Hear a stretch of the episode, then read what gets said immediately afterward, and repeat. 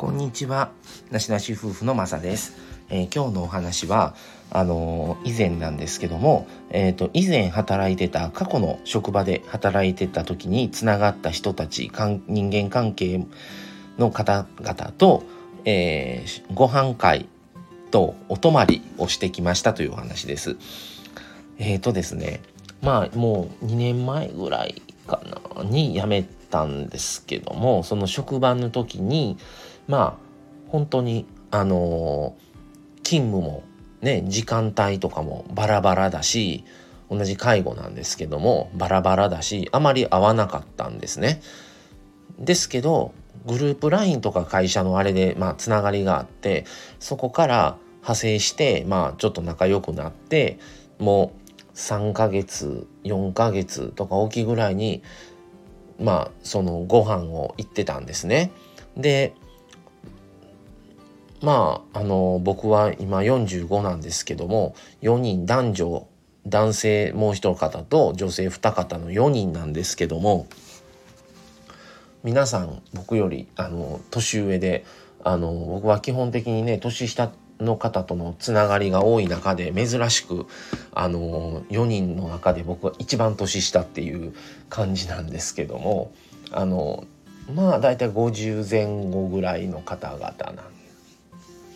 ですかね。はい、でまああまりね普段会うことはないのででもう今皆さんね職場も違うかったりもするのであの定期的にそれでその4人だけでねグループ LINE 作ってるんですけどでご飯行ってでまあ何回かねしてたんですよ。そうやったらまあ今度は一回ご飯家でやりましょうかいうことで絶対時間気にせんでいいですしいうことであのその方々のうちの一人の方のお宅訪問してでまあちょっと僕もちょっとねご飯買い物行ってご飯あの僕もちょっと作ってでまあ簡単な鍋してまあ楽しかったですね。それで泊まって次の日の朝に帰ってきたんですけども皆さんそれぞれまた用事があったりで解散したんですけどもあの本当にあの楽しくてまあなかなか大人の付き合いみたいなではないんですけどまあ本当にそんな感じででもね毎回のメンバーなので楽しいなっていう感じでまあ食べて飲んで でまあちょっとねあのテレビ見ながらみたいな感じででお泊まりまでさしてもらってっていうことであのやっぱりねもう職場は違うしそうお互いが皆さんが会おうって思わないと会わないと思うんですね。皆さん。職場で会うことはないので。まあでもあのそういうつながりはもう仕事関係のつながりではないけども皆さん同じねあの介護の仕事をしてるのでそういう意味での共通点はあると思うんですね。でまあ中にはやっぱりそのね職場が変わったら人間関係も一掃する人とか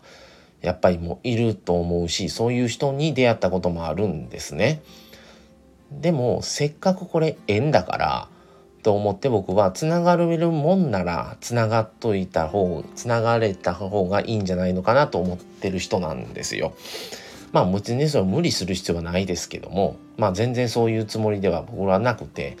あの本当に仲良くてすごくあの相手の方々からしたら僕一番年下なんですけど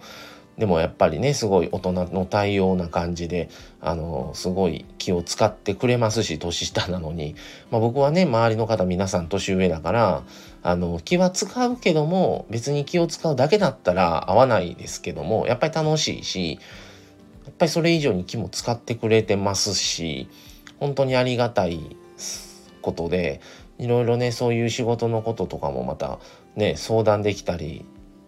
したらいいなと思っててあのそういう職場はつながりはないしそういう意味では縁は切りやすいっちゃ切りやすいですけども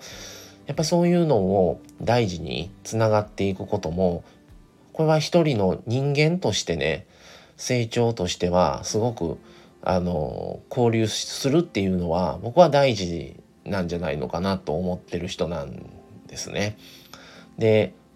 まあ他の方も楽しいし面白いしやっぱり気分転換にもなるしっていうの何でも話せるしっていうのであのつながってると思うんですけどもうんなんか職場が終わったから切る人間関係を切るとか今ねそういうのもよく聞くんですけど